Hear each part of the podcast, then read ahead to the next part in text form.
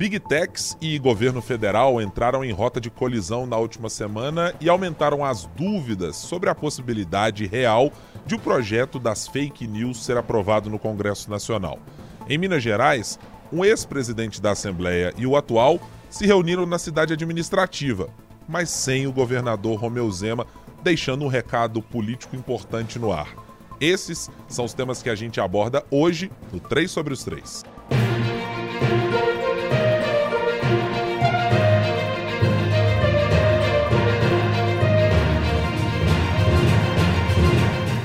E você, claro, nosso ouvinte, você que nos acompanha por vídeo ou por áudio, pode sempre ouvir uma nova edição do 3 sobre os 3, sempre às sextas-feiras. Se você ainda não é assinante do nosso canal O Tempo no YouTube, pode fazê-lo, faça a sua inscrição, também marque lá o sininho para você receber a notificação quando o 3 sobre os 3 estiver no ar e também para você, claro, ver e ouvir outros dos nossos conteúdos. Você também pode nos encontrar e assinar o 3 sobre os 3 no seu tocador de áudio preferido ou num tocador de podcast à sua escolha. Como todas as semanas, para abordar aqui três poderes e as três instâncias na interface entre Minas Gerais, Brasília e tudo que acontece na política nacional e local, está aqui comigo a editora de política do jornal Tempo, Marina Schettini. Como vai, Marina? Tudo bem? Eu tô ótima, é um prazer estar aqui de novo, Guilherme. Também, direto de Brasília, a quem por ofício e por obrigação eu darei uma, um bom dia, boa tarde ou algum cumprimento. Ricardo Correia, como vai? Tudo bem, Ricardo? Olá, Guilherme, Marina, todos que nos acompanham. Vocês não estranhem se Guilherme me tratar mal durante esse podcast, que a gente grava na quinta-feira, um dia depois da vitória do Fluminense por 2 a 0 sobre o Cruzeiro. Queria consignar aí esse, esse, essa questão para ninguém achar que é uma briga por alguma questão de trabalho, viu? É, não há nenhuma hostilidade entre mim e Ricardo Correia que não seja a desportiva nesta quinta-feira. É, bastante árdua, inclusive, porque dava para arrumar um empatezinho. Mas bom, tudo bem. Essa conversa para outro momento e para outro tipo de podcast. Tem certeza? Absoluta, Ricardo. Então, Marina pode, pode fazer esse debate caso ele se aproxime ou caso a gente decida tratar mais de futebol. É, Marina Schettini está aqui para ou ser a fiel da balança, né? E colocar é. as coisas no lugar devido, ou para evitar que esse assunto apareça por aqui. Senhores e senhorita, vamos falar sobre política nacional num tema que perpassa e muito a discussão apenas no país.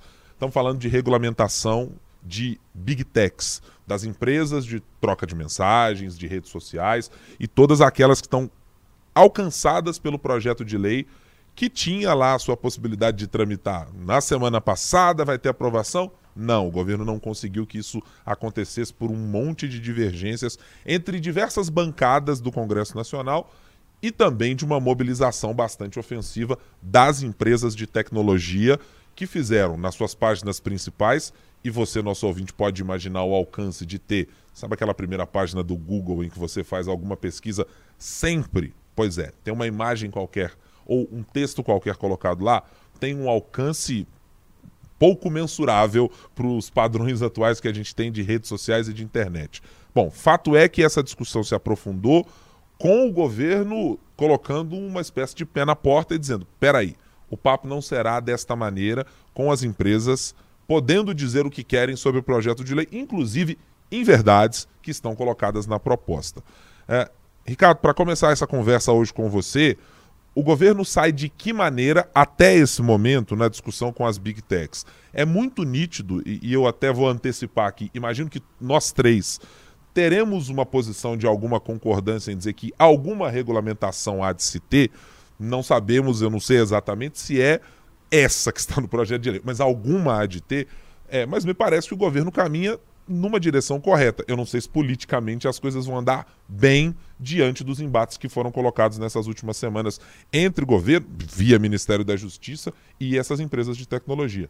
É, exatamente. Eu acho que a gente concorda de que há necessidade de uma regulamentação, sim, que não é possível que todos os setores da sociedade precisem da economia precisem ser regulamentados e alguns específicos, como esse, por exemplo, não possa passar por uma regulamentação. Então, acho que sim, precisa. Acho que o governo fez da, da pior forma possível a sua estratégia. É, achei que foi um erro grosseiro colocar Orlando Silva como relator, porque é, partidarizou a questão e permitiu, com, permitiu que a polarização que existe na política brasileira e na Câmara dos Deputados falasse mais alto. É, o governo perdeu a narrativa em grande parte é, do processo e só não saiu ainda pior da situação, só não terminou ainda mais machucado, porque mais do que o governo ter colocado um pé na porta, como você disse, o judiciário colocou um pé na porta, né? E quando o judiciário entrou ao lado do governo e o, e o judiciário tem sido muito duro é, nesse aspecto, porque tem um interesse muito grande na discussão desse tema dentro do âmbito dos tribunais, porque o Tribunal Superior Eleitoral foi uma das maiores vítimas das fake news, só por isso é, o governo não saiu ainda mais arranhado é, dessa história, apesar de uma articulação política é, terrível nesse aspecto especificamente, e apesar de ter razão na maior parte das coisas e de ter a concordância de ativistas do direito digital, como eu disse, de setores do judiciário, é, de associações de jornalismo, é, de os defensores dos direitos autorais entre os artistas, né? É, basicamente, quem é contrário é o grupo mais próximo do, do ex-presidente Jair Bolsonaro e as big techs. Então o governo tinha totais condições de já ter conseguido avançar com isso, como avançou é, o projeto no Senado, num período em que ou era outro governo e que o projeto não tinha nada a ver nem com direita nem com esquerda, o projeto era do Alessandro Vieira. É, então eu acho que fica muito nítido que o governo errou muito, é, mas que está numa direção correta né, ao defender a regulamentação. Marina, é, em que pé você está nesse cenário? O governo de fato é, meteu os pés pelas mãos nessa discussão com as big techs no tom, na quantidade de vezes em que se colocou é, em frente às big techs para dizer, ó, oh, não, aqui vocês não vão atuar da maneira que quiserem, antecipou um debate que talvez fosse travado dentro do Congresso com menos danos colaterais para o governo?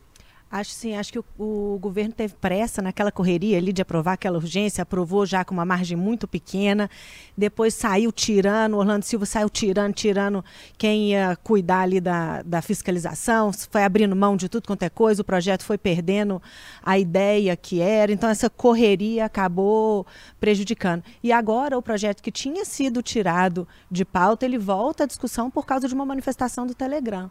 Então, o Telegram fez um manifesto ali. Eu acho que as big techs também erram muito. Acho que as big techs têm sim o direito de se colocar, elas têm que colocar a opinião dela, mas o jeito como elas estão fazendo também está errado taca ali na primeira página do Google, você envia uma mensagem para todos os, os, usuários do Telegram que não foi solicitada, aí você já abre brecha é. para assinar com entrar, para o governo conseguir atuar ali, ferindo direitos do consumidor, acaba com o diálogo. Só que essa confusão toda que aconteceu essa semana, com o Telegram mandando essa mensagem na última terça-feira para todos os usuários, como um manifesto dizendo que o PL das fake news vai acabar com a liberdade de expressão, vai dar o poder de censura para o governo, trouxe o projeto de novo para discussão, trouxe de novo ali para a gente poder tratar dele. E não foi só isso. Né? O Alexandre de Moraes deu uma resposta rápida ali, deu uma hora para poder tirar a mensagem, para poder mandar outra, mandou PF ouvir representante do Telegram, mas o Supremo também entra no mesmo dia. No mesmo dia, a Rosa Weber marca o julgamento de quatro ações, duas delas de partidos políticos, duas delas de pessoas comuns, né? uma delas, inclusive, aqui de Minas Gerais. E agora a gente vai discutir justamente o artigo 19 do Marco Civil da Internet, que é aquele artigo que fala da responsabilização ou não das plataformas pelo conteúdo que está ali nelas. Então a gente vai tratar disso. E antes, o Congresso que estava ali com aquilo banho-maria, ter um tempo para conversar, o governo ia ter um tempo para atuar, agora meio que obriga o Congresso a tratar isso de novo. Primeiro, porque o Congresso está sempre reclamando que o STF está legislando no lugar dele, então vai ter que se posicionar, porque senão não justifica.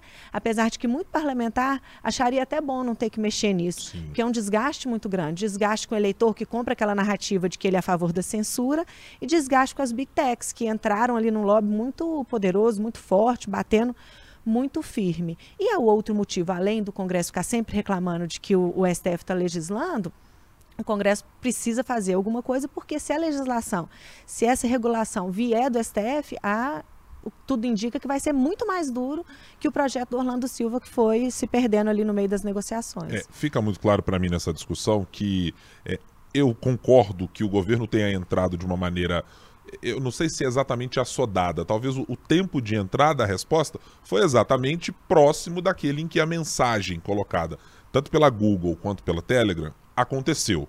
É, mas me pareceu a maneira como se posicionou para a sociedade é que é absolutamente uh, fora de proporção, porque dá essa noção até de ecoar um certo discurso que a oposição tem feito ao ministro Flávio Dino ao dizer é, o ministro Flávio Dino é um censor, o ministro Flávio Dino tem posturas autoritárias, é um governo autoritário. Quer dizer, de, de alguma maneira você deixa resvalar um pouco na discussão e no argumento que é utilizado, argumento evidentemente com o qual eu não concordo, não acho que o ministro Flávio Dino eh, nem passe perto de alguém com essas credenciais autoritárias ou com algo eh, dessa ordem, né? É, mas, é, de alguma maneira, essa entrada do governo me pareceu com o tom errado, mas no tempo certo. É, só que é preciso a gente colocar isso muito claramente. Acho que a paridade de armas nesse espaço que foi dividido pelo Ricardo entre quem está aqui de um lado, dizendo, olha, precisa ter, ter uma regulamentação, os casos de violência estão se avolumando, boa parte deles é, alegado pelo Ministério da Justiça e pelas decisões judiciais em casos como esse das investigações é, de, do que já aconteceu, de que as organizações se dão muitas vezes via redes sociais, deixa muito evidente que há uma necessidade de regulamentação. Essa paridade de armas é que me incomoda, porque do outro lado, como o Ricardo disse, tem lá boa parte dos partidários do ex-presidente Jair Bolsonaro e as big techs. Só que a paridade de uso e de alcance de boa parte uh, dessas, dessa ala que está defendendo uma ideia de censura ou de que é o fim da internet, ela tem um alcance eh, gigantesco. As big techs fazerem qualquer coisa que as coloque ou que coloque mensagens que, uh, que as coloque como vítimas faz ecoar um discurso que não é verdadeiro.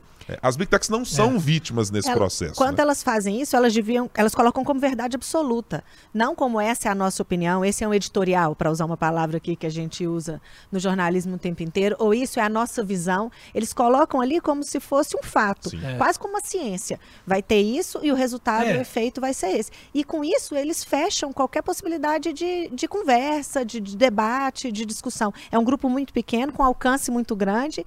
E que aí, nessa manobra, já mostra que não é, não é muito democrático é. ali. Na sua é, e com, com, o uso de muitas mentiras, né? Muita mentira. A, a, o, o, discurso do Telegram tem uma série de inverdades. Ah, que vai dar poder ao governo para...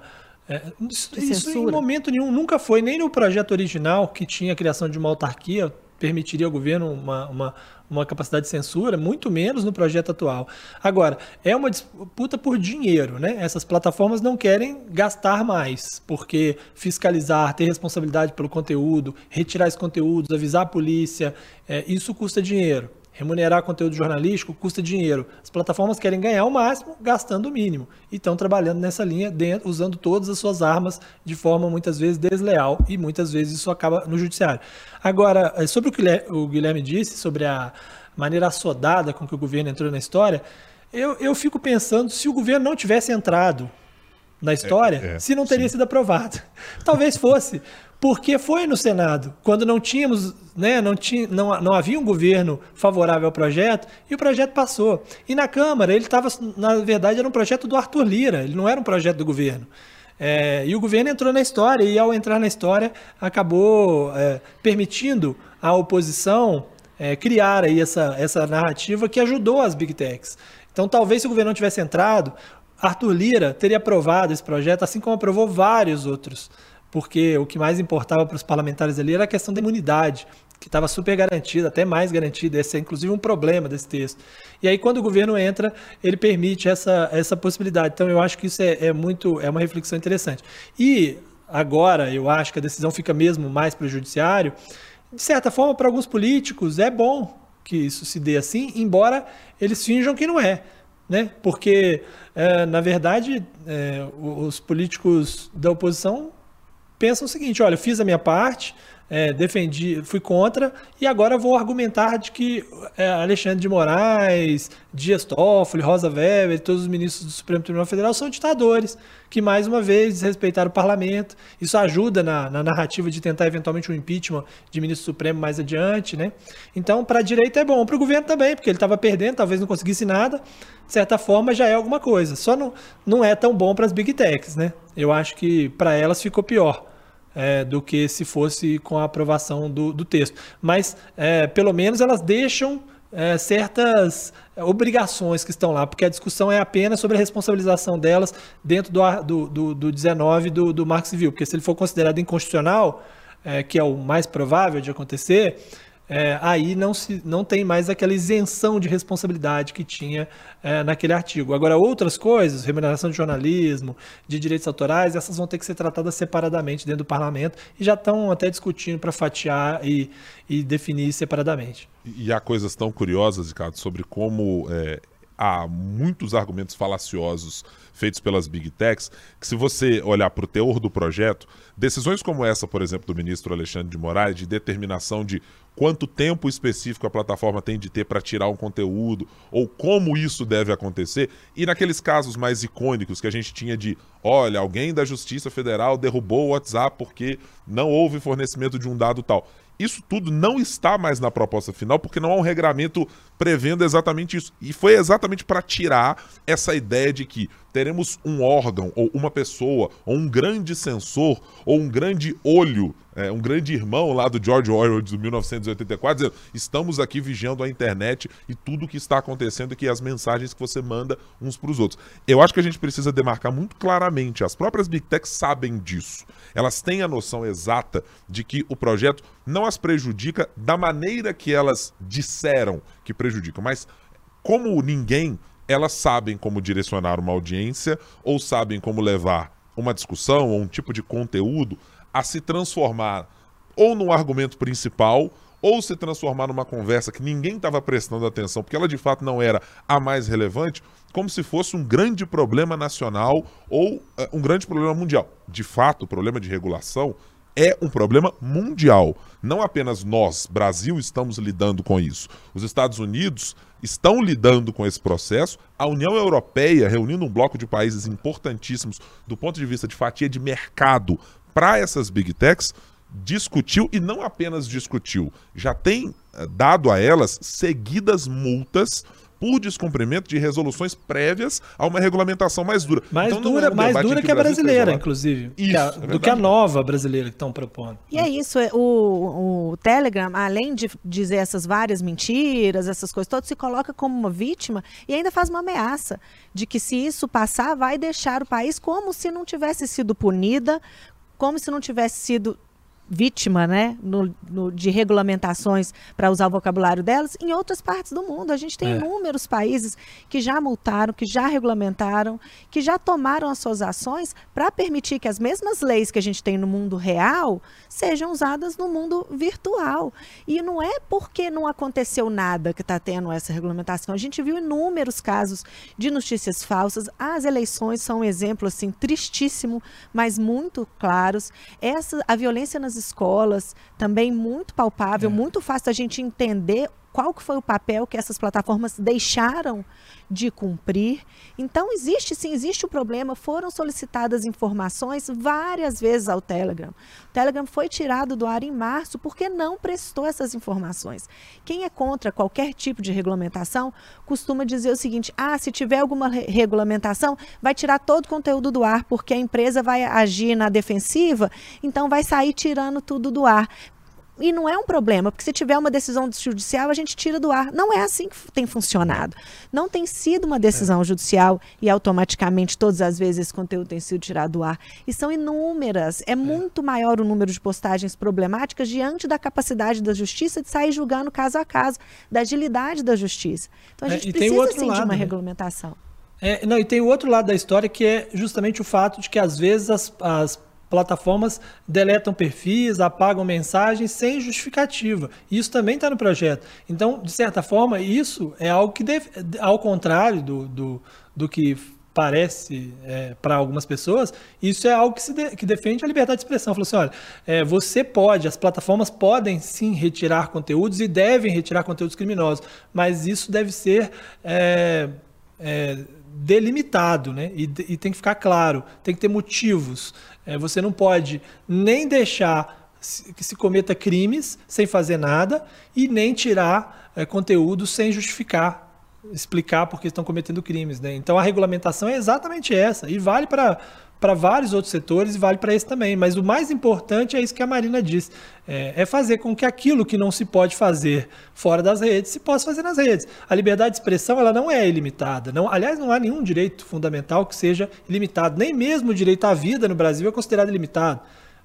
Há circunstâncias que o direito à vida ele é relativizado, legítima defesa, várias outras coisas. É, então, é, você precisa ter essa noção de que, olha, no, no fora das redes, você não pode sair por aí xingando as pessoas, atacando, ofendendo, né? Você tem aí os crimes que estão aí colocados, eles têm que valer também para as redes sociais. Só que você não consegue controlar isso é, de forma é, é, clara sem a presença das plataformas nisso. Então a grande questão da regulamentação é essa: as plataformas têm que contribuir porque elas é que têm o controle, elas que ganham dinheiro com isso e é responsabilidade delas sim manter um ambiente saudável é, na discussão no Brasil.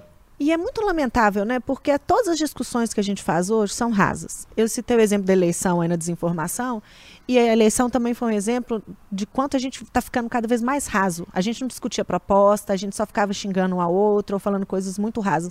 E agora também. Outro dia eu estava ouvindo é, vocês na rádio de manhã, Guilherme, e, tava, e um ouvinte fez uma participação dizendo que achava um absurdo, que o governo estava querendo censurar e que precisava da garantia da lei da ordem. Então, assim, são coisas tão desconexas, não tem nada a ver com o que o projeto realmente é. trata, a gente não sabe. 90% das pessoas que a gente vão, vai conversar, essas pessoas não sabem o que está no projeto, o que, que o projeto prevê. O que eles vão te dizer é: estão querendo censurar e estão querendo acabar com a liberdade de, de expressão. E o pior, né, é Marina? É, é, o remédio apresentado. Porque nessa mensagem que o ouvinte mencionava, é, o remédio é antidemocrático. É. é. É, por causa de notícias falsas e por causa de uma junção de argumentos falaciosos, tendenciosos, com um viés autoritário ou golpista ou de interrupção da democracia, é que você coloca na, no mesmo patamar é, coisas que não eram para ser relacionadas. É colocar a liberdade de expressão como um direito absoluto, mas que na cabeça de pessoas que fazem esse tipo de manifestação, como a que você mencionou, é, ela garanta e mantenha o que hoje acontece: é a liberdade de eu poder ofender cometer crimes contra a honra, de eu cometer uma é infinidade de é. atrocidades contra as pessoas, como se a liberdade de expressão, de poder ofender o próximo, ela pudesse ser absoluta. E né? a culpa não é do ouvinte. A, que esse ouvinte que eu citei é um entre milhares. A culpa não é do meu colega que está sentado ao meu lado no trabalho, ou que está ali no, lado, no meu lado numa lanchonete, porque todo lugar que a gente vai, vai ter gente que vai ter essa mesma posição. A culpa realmente é de quem tem a obrigação de, pelo menos, não desinformar que quando é. o Telegram ou Google ou as Big Tech de maneira geral publicam textos como elas publicam, com uma roupagem que interessa a elas, elas desinformam.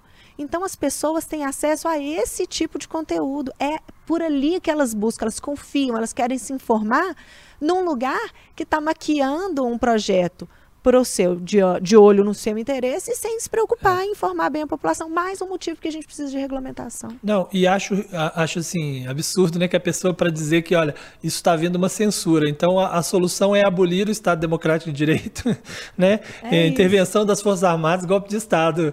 É, essa, é a, esse é o, essa é a solução para tentar garantir liberdade de expressão, né? Dar um golpe militar. É assim, né? É aquela história assim, da ditadura. Né? ditadura ruim é a sua, né, Ricardo? É, Não é exatamente. a minha, né? É, é, sempre assim. É esse o argumento que é, que é utilizado. É, eu acho que é, é uma discussão que, que o mundo precisará fazer de uma maneira geral, e acho que se é, partidos que têm bases democráticas e que têm minimamente algum compromisso com inclusive a sua própria existência como partidos e como instâncias importantes para representar as pessoas e manter democracias mundo afora vivas, precisarão lidar com isso. Porque o que a gente tem visto reiteradamente é que pessoas com esse discurso de golpismo, de retorno a um momento ditatorial ou instalação de um novo momento ditatorial, estão de dentro das democracias, de dentro dos espaços de poder, fazendo um discurso que atenta em última instância contra eles mesmos. É, só que estão encontrando, infelizmente, eco, como a gente tem visto nessa semana, estão encontrando eco nas big techs por questões financeiras, mas que no fim das contas cria um problema muitíssimo maior para a estabilidade democrática dos países. E eu acho que essa é uma discussão que, é, se não ganhar mais corpo em outros países, ou se os partidos políticos, lideranças políticas, de esquerda à direita ao centro, não se preocuparem com isso, a gente está vendo cada vez mais a corda ser esticada, a um ponto que talvez cheguemos ao tal não retorno, né? É, depois que você cruzou aquela linha, fica difícil retornar para dizer, bom, mas devíamos ter regulamentado antes, né? Bom, agora as coisas já foram para o abismo e não há muito mais o que fazer. É, é não, muito agora... mais difícil voltar, né? É, agora, o Guilherme, não quer tomar, uh, tomar a bola de você, como fez lá o, o jogador do Cruzeiro, o Henrique Donato, contra o Bruno Rodrigues. Pela mas ordem. acho que a gente pode mudar, mudar o tema pro, pro local, porque nós não vamos ter 14 minutos de desconto, igual aquele jogo de ontem, não, viu? É, vou te contar. Pela eu, ordem, pela eu, ordem, eu, meninos, é. pela ordem. A, a, Marina vai ter que fazer aqui o que deveria ter feito ontem é. o, o nobilíssimo português Pepa, e ter botado ordem na casa, né? É. Ter dito, peraí, vamos acabar com essa palhaçada. A próxima que é bater na mesa e voltar é. para... E vamos colocar é. as coisas é a censura do PL das fake news? Tá? Não, veja bem, falar. se não havia Ministério da Verdade ou órgão regulamentador lá, é. aqui há, tá? Sou eu. É, sou eu, acabou. Que é, para abolir a conversa, a gente precisa respeitar. exatamente. Sob pena de punição ou de não participação no próximo episódio. Vamos falar então sobre nossos temas, uh, o nosso tema local, é, temos simbolicamente nessa semana um novo governador de estado e uma nova presidente na Assembleia Legislativa. Tadeu Martins Leite, o Tadeuzinho do MDB, é o governador de Minas Gerais, ou esteve como governador de Minas Gerais desde a última sexta-feira, dia 9, se eu não estiver enganado. E durante a semana. Não, 9, dia 5, né? Dia 5, dia 5. Dia 9 foi a segunda-feira, a segunda-feira passada. É, desde o dia 5 e teve ali uma extensa agenda. Até com agenda no interior do estado, teve festa em Montes Claros, teve um monte de coisa uh, na base eleitoral, mas é o governador do estado e esteve na cidade administrativa por alguns dias. Enquanto isso, Leninha, do PT, foi a presidente da Assembleia, até esteve conosco aqui no Café com Política na uh, nossa FM O Tempo. Bom, eis que em um dos dias, em uma das agendas do presidente da Assembleia, presidente Tadeu Martins, na ausência do governador Romeu Zema, que está nos Estados Unidos, passando uma parte do tempo em Boston, outra parte em Nova York, é recebido na cidade administrativa, me pareceu com pompa e circunstância, Agostinho Patrus, agora no Tribunal de Contas do Estado, mas não vou diminuir aqui um desafeto declarado do governador Romeu Zema. Ô Marina, foi uma daquelas fustigadas assim para dizer a Assembleia Legislativa é independente, mesmo quando a gente estiver sentado na cadeira de governador? É, eu acho que esse recado aí da independência, desde o Agostinho Patrus, eles nunca mais vão abrir mão do poder da independência, assim como em nível nacional, aqui em Minas é, ficou, veio para ficar realmente. Mas eu acho que aquele vídeo do Agostinho Patrus andando pelos corredores da cidade administrativa, assim, passando ali, né, o local de trabalho, mas a gente pode falar que é a casa do governador. É. Você, ele sai e, ele, e, o outro entra andando pelos corredores. O, o vídeo é até longo, né? Ali para as redes sociais. servidores. Falando assim. muito à vontade, chega, senta ali, recebido pelo, por um Tadeuzinho, sempre muito né, sorridente, simpático, cortês. Então, acho que foi muito simbólico. Acho que muita gente leu como um cutucão e eu também entendo como um cutucão. Mas a gente precisa lembrar também que eles são do mesmo grupo político, Tadeuzinho, é, Agostinho Patrus, quando ele era presidente, Tadeuzinho estava na mesa. Então, não, é, eles já tinham essa boa relação. Eles são bem parecidos ali na cordialidade, eles são bons articuladores. Acho que o Tadeuzinho tem a diferença de que é um pouquinho mais apaziguador, mas foi uma boa cutucada. Ô, ô Ricardo, é, é, não é muito cortês assim. Se você estiver passando uma temporada numa casa de praia, cedida por um amigo, assim, de repente chega uma visita, alguém passa lá, não, é um desafeto seu, chegou na casa, é. tá lá sentado, com o pezinho para cima, tomando uma água de coco, alguma coisa assim. Não me parece que é exatamente o, o melhor dos sinais da, da cortesia, ter uma visita dessa, dessa maneira, apesar de que institucionalmente absolutamente correta, é um integrante do Tribunal Se a gente não contas, soubesse né? o que a gente é. sabe, é. seria Exato. tudo bem. É, não, porque, mas eu acho que até esse recado mesmo, sabe? O recado tipo assim, olha, é, governador, o senhor é passageiro, né? O senhor está aí, o senhor foi governador, o seu mandato vai acabar daqui a pouquinho, inclusive você não pode ser candidato à reeleição, o senhor está quase saindo aí. Olha, e, e, então eu acho que esse é um recado. Tipo assim, olha, isso aqui não é a sua casa, né? Você vê, tem o outro que agora eu vim e tal, todo mundo me conhece aqui, inclusive, estou aqui cumprimentando todo mundo. Então eu acho que esse é um recado. O outro recado do próprio uh, uh, Agostinho Patrus que é o recado de que assim, olha aqui como é que se recebe alguém, né? Como é que se trata com civilidade. Olha como é que deve ser uma relação do governador com as outras autoridades. Olha como é que o Tadeuzinho está aqui fazendo esse tipo de relação, né? E do lado do Tadeuzinho é, olha, é só para deixar claro, só para lembrá-lo que não vão ser fáceis as coisas da Assembleia, né? Que precisa negociar, né? E negociar, o, o deputado, o, o deputado sempre quer essa, essa ter que o governador tenha essa consciência de que ele precisa articular, que ele precisa discutir as coisas, que ele não que a Assembleia não é um puxadinho do Palácio da Liberdade, né, como não foi nos últimos anos e, e não tem sido, aliás, em quase câmara nenhuma, é, no nível municipal, no nível federal. Então acho que todos esses recados estão juntos nessa mesma cena, né? A minha única curiosidade é como isso foi combinado. Se isso foi combinado antes, se foi um negócio de última hora, o governador saiu ligou, ô Agostinho, dá uma chegada aqui. Ô, ô Tadeuzinho, posso dar uma passada aí, não?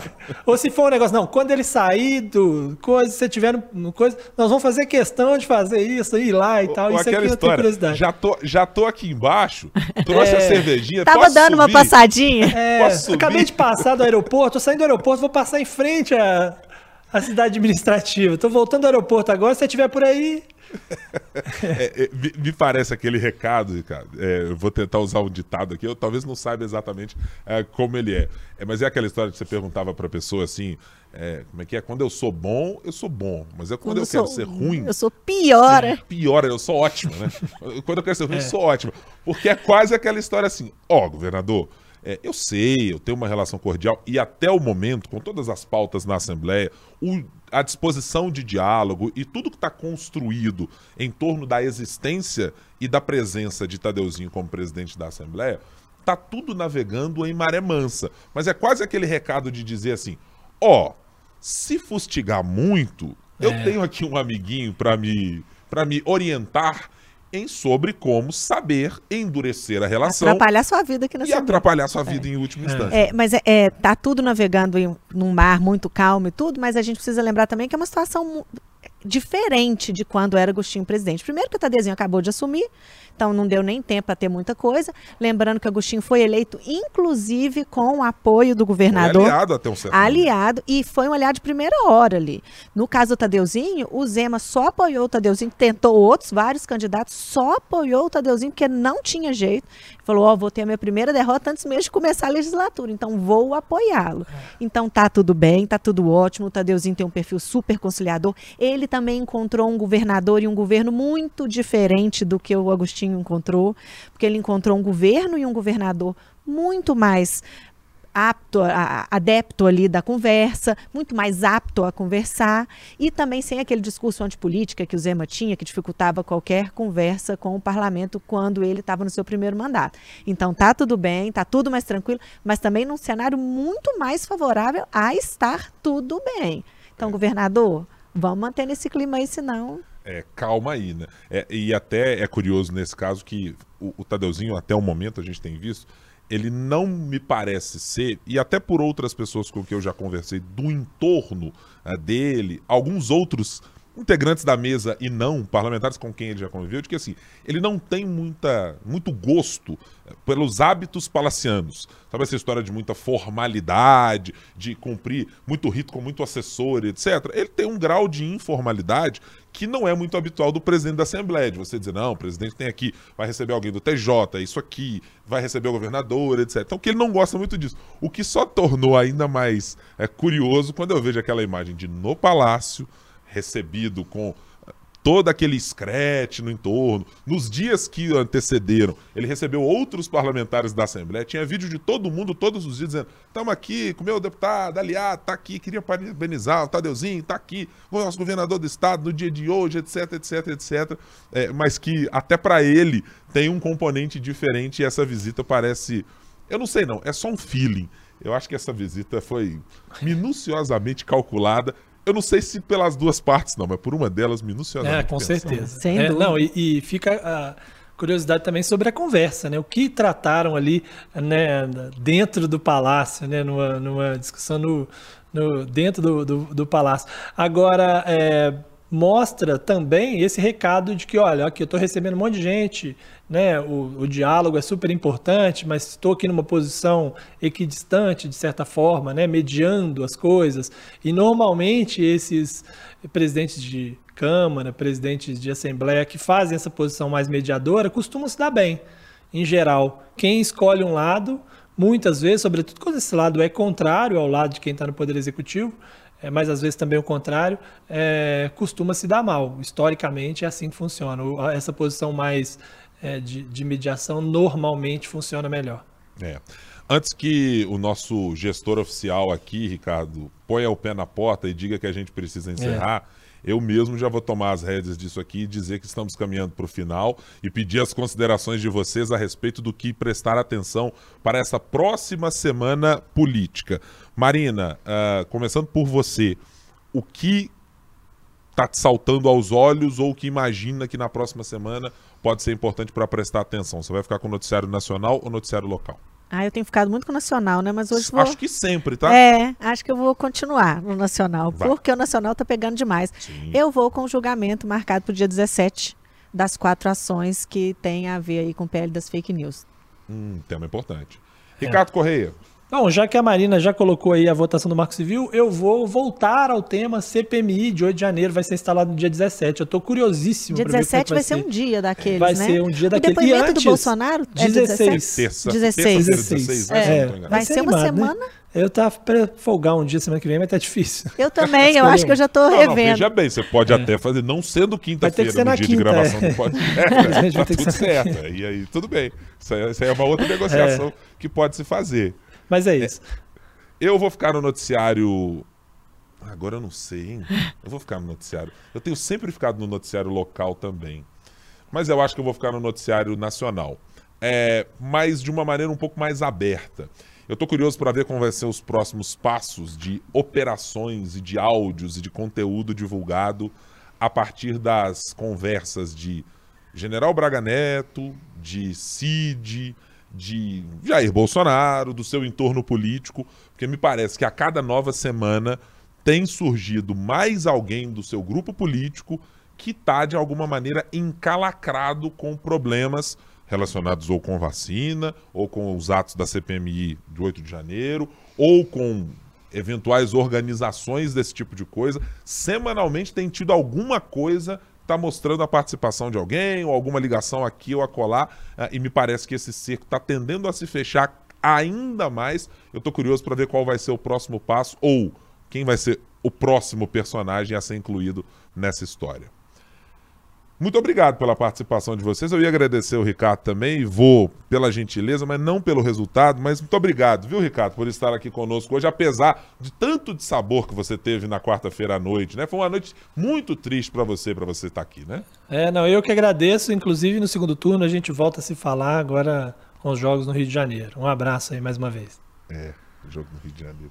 Precisava me lembrar que ainda tem mais campeonato brasileiro. Podia acabar agora, que eu estava felicíssimo. Ô, Marina Schettini, muito obrigado por estar conosco mais uma vez. A gente volta na semana que vem. Eu que agradeço. Um abraço para todo mundo.